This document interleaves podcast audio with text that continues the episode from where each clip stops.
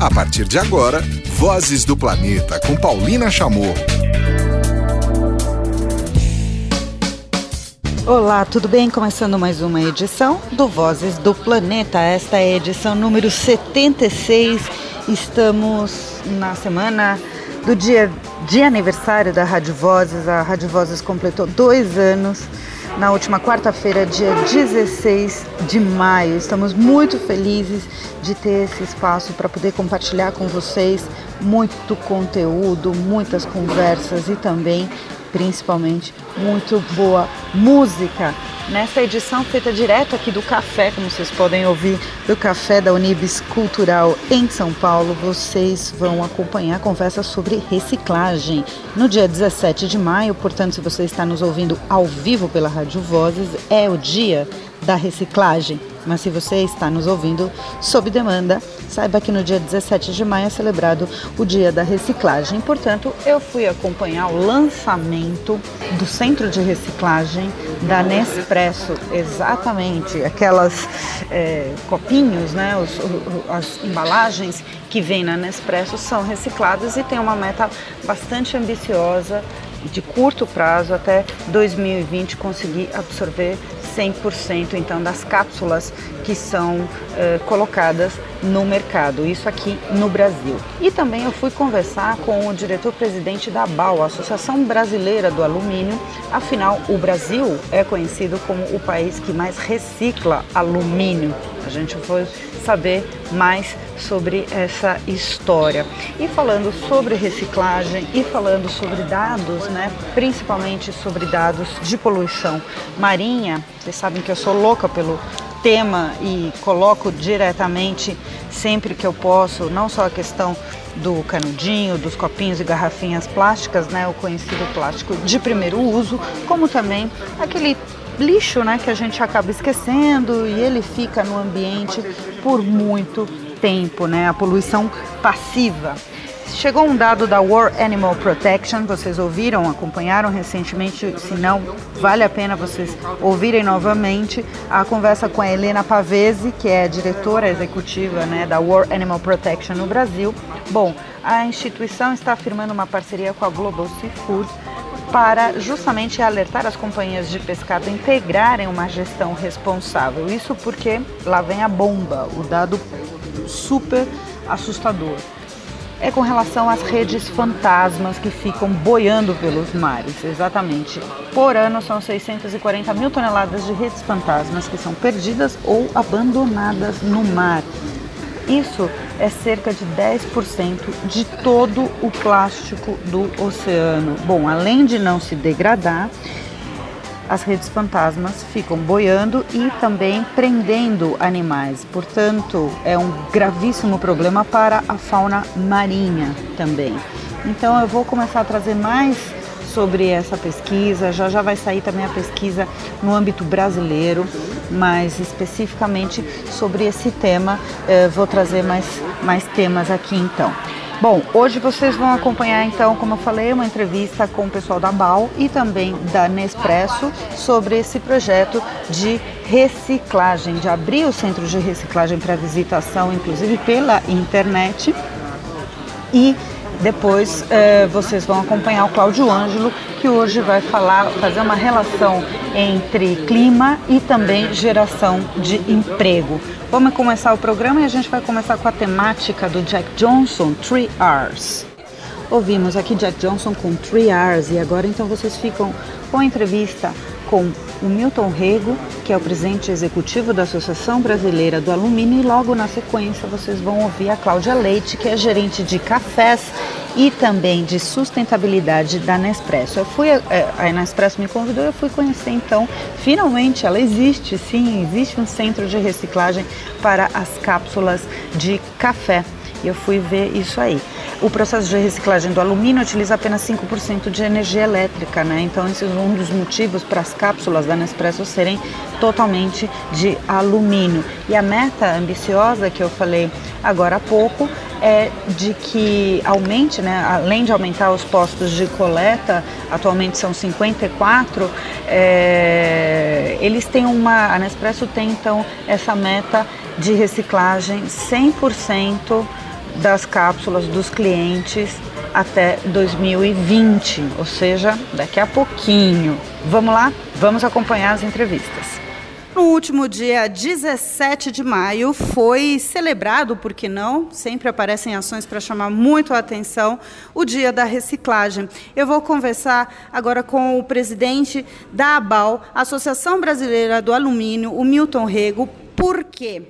Porque o alumínio é o material, o Brasil é considerado, é o maior reciclador deste material, que é um fenômeno. Eu vou começar por uma, uma informação que me chamou muito a atenção, acho que sintetiza o poder deste, deste metal nas nossas vidas. Milton, você acabou de fazer uma apresentação, a gente está aqui na Nespresso vendo né, o sistema de reciclagem dele, e você estava falando do histórico do alumínio que de todo o material que foi eh, produzido. produzido, 75% é o que está circulando ainda por aí. É isso? É isso mesmo.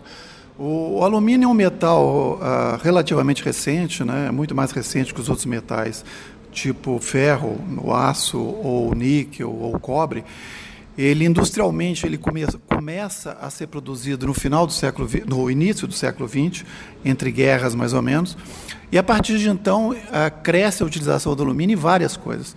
Cresce nas embalagens, que a gente conhece bastante, né, a latinha, cresce também nos transportes, é, substituindo o aço, e cresce nas construções, na infraestrutura, é, nos prédios mais modernos. E todo o alumínio que foi produzido desde o início, nós estamos falando de um pouco menos de 150 anos, ainda três quartos desse alumínio ainda está em uso. Ou seja, ele foi produzido algum, algum produto, alguma, um móvel, um utensílio, uma embalagem, um, um componente. Esse componente foi na sua vida útil, acabou a vida útil e voltou para o ciclo fazendo outras peças, outras, outros componentes. Então, a conta que se faz pelo alumínio que está em uso, pelo alumínio que já foi produzido, é que três quartos do alumínio produzido desde o início da sua produção, eh, em 1930 mais ou menos, ainda está em uso no mundo inteiro. Legal. Uma, um outro dado que é muito específico aqui do Brasil é esse que eu falei, né, da reciclagem quase quase que total, é 98%, especialmente na questão das latinhas, né? É, por que a gente tem esses números? Né? Por que, como é que a BAU enxerga esses números e como conseguir replicar isso para outros materiais que também tem é, muito no mercado, mas que não tem nem 10% desses números? É, o, a, a, questão do fundo daí é que o alumínio é, dos metais é o mais propício para reciclagem. É, você consegue fazer uma reciclagem do alumínio com uma, gastando muito pouca energia, né, porque o ponto de fusão é baixo. O alumínio ele é inerte, então ele não reage, portanto, uma, um, um, componente de alumínio de uma construção que tem a maior vida útil, 40 anos, assim, ele praticamente é exatamente o mesmo material de quando foi feito. Então, todas essas coisas fazem com que o alumínio seja especialmente uh, uh, útil para a reciclagem. Por conta disso, o preço da sucata de alumínio é muito alto. Então, essa é uma parte, a parte econômica. Né? O alumínio ele é economicamente viável a sua reciclagem. A segunda parte que você me perguntou a respeito das latas, o Brasil, há muito tempo, eh, começou a desenvolver uma logística de reciclagem de lata. Isso aí foi em função uh, do, do desenvolvimento das cooperativas, foi em função de investimentos da indústria, e foi em função de que o, o, o brasileiro é, é, ele é, entrou numa relação com a lata muito sustentável. Né? Todo mundo separa a lata. Você em casa separa a lata e não separa um tubo de aerossol, sendo que os dois são de alumínio e os dois podem ser igualmente reciclados. Mas a lata eu não sei porque todo mundo separa. E então isso tudo, essa parte cultural, essa parte do desenvolvimento é, é, e a e a profissionalização das cooperativas e os investimentos da indústria fez com que o Brasil se tornasse o, o, o top de reciclagem de embalagens rígidas, uhum. especialmente latas. E hoje a gente recicla de cada 100 latas eh, que são produzidas, eh, na média, 90, entre 97 e 98 são recicladas. Uhum. E como a, a o ciclo de vida da lata, desde que você pega na prateleira até voltar na prateleira de novo, é muito curto. Uhum. né, nós estamos falando de 60 dias, toda essa reciclagem do alumínio é muito importante é, na, no consumo uh, do, do alumínio no Brasil. Hoje a BAL é composta por quantas empresas? A BAL é composta por 40 empresas e pega toda a cadeia, desde a da mineração da bauxita, produção do alumínio primário, a produção de semi-manufaturados de alumínio, a produção de componentes de alumínio e a reciclagem. Muito bem. Hoje, então, ouvimos o Milton Rego, presidente da BAL, Associação Brasileira do Alumínio, aqui no dia de conhecer todo o centro de reciclagem da Nespresso. Obrigada, Milton. Obrigado a vocês, obrigado aos seus ouvintes.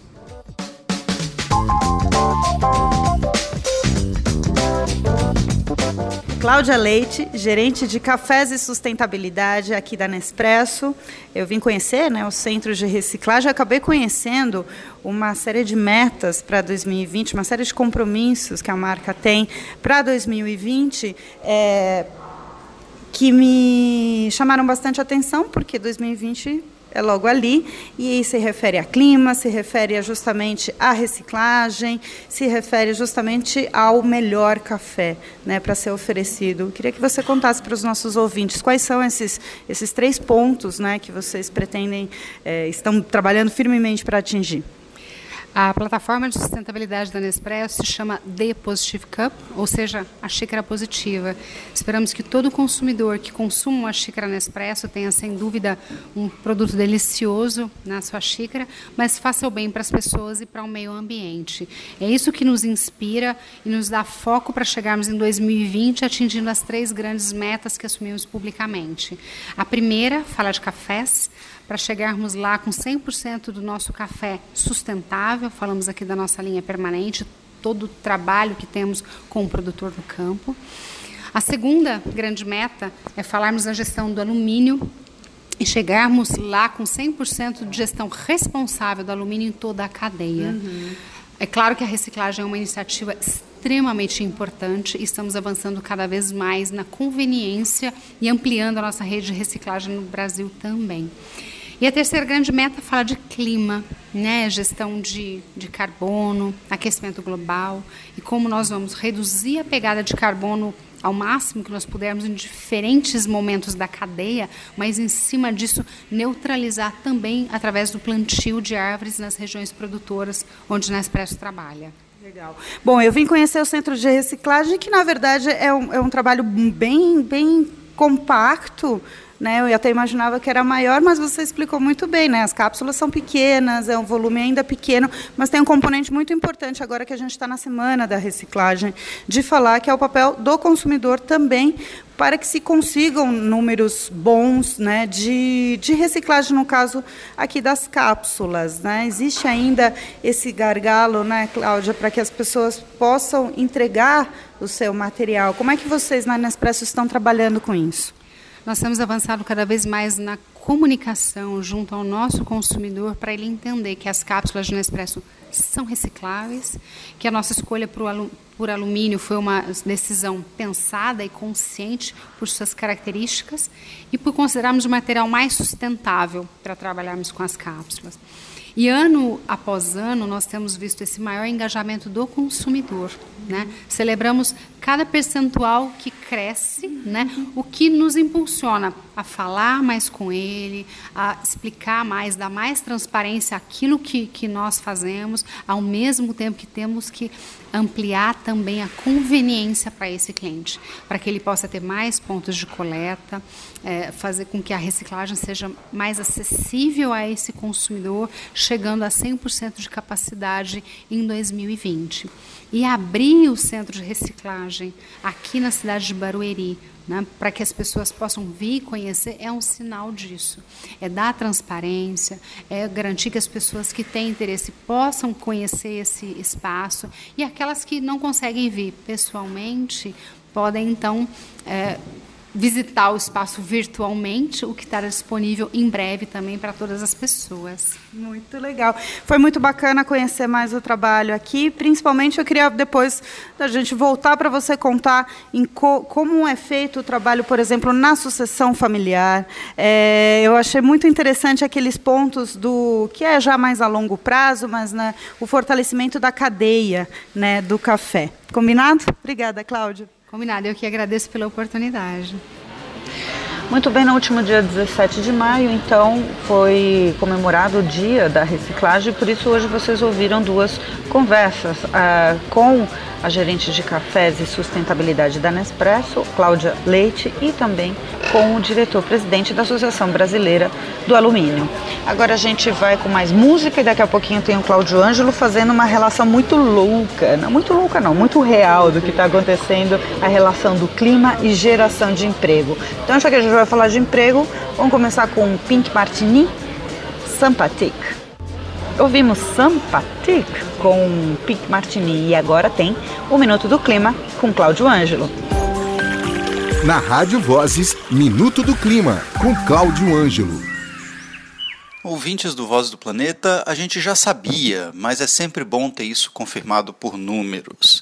Um relatório da Organização Internacional do Trabalho, a OIT, é, foi publicado essa semana dando conta de que o cumprimento do Acordo de Paris vai gerar 18 eh, milhões de empregos líquidos no mundo até 2030. Né? Mesmo considerando aí que alguns setores é, vão perder vagas, né? o caso de, por exemplo, mineração de carvão, alguns setores relacionados a combustíveis fósseis, é, esses empregos foram, né, as perdas foram computadas em 6 milhões e os ganhos foram computados em 24 milhões. Então, é, no frigir dos ovos, a gente ainda ganha é, 18 milhões de empregos no planeta só até 2030 com o cumprimento das ações de descarbonização previstas no Acordo do Clima. Esse é mais um estudo a desmontar, com argumentos econômicos sólidos, a pataquada feita pelo presidente dos Estados Unidos, Donald Trump, de sair do Acordo do Clima de Paris, né, anunciar a saída americana, é, sob a alegação de que estaria protegendo empregos nos Estados Unidos.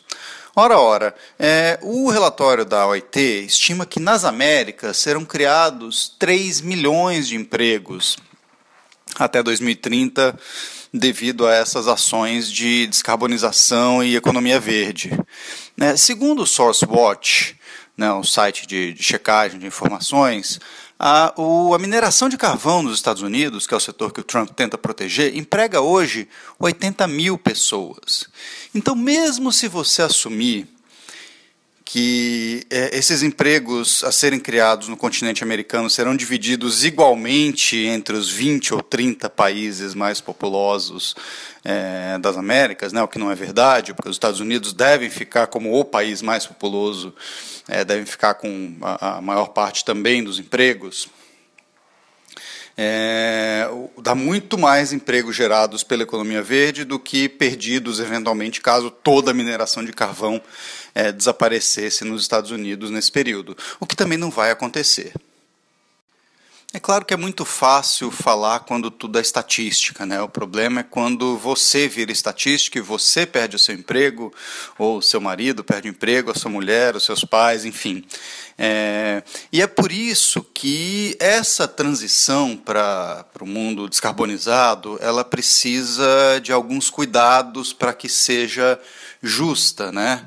É, é, trabalhadores das indústrias que estão sendo extintas pela economia do século XXI precisam, de fato, de um esforço de requalificação e, e eu acho que governo e setor privado é, têm um papel importantíssimo nisso são movimentos naturais do capitalismo, né? a mudança tecnológica é, provoca perda de empregos, e isso desde sempre.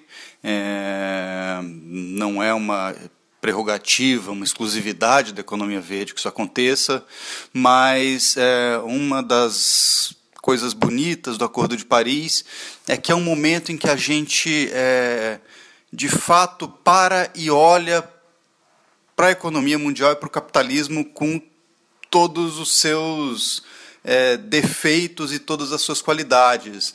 É, é, um momento importante no qual a gente pode ainda intervir é, para que o capitalismo, né, uma vez na vida, é, não se dê para vantagem de alguns à expensa de muitos. E a gente encerra um minuto com The Offspring, uh, Why Don't You Get a Job? Um abraço e até semana que vem. Muito bem, Offspring aqui no Vozes do Planeta para encerrar esta edição número 76. Dois anos de Rádio Vozes. Lembrando que você pode acompanhar esta e as outras edições pelo nosso espaço de podcasts dos programas, também pelo site da Rádio Vozes e ouvir esse conteúdo sob demanda a hora que você quiser. A gente volta a se falar na próxima edição. Tchau!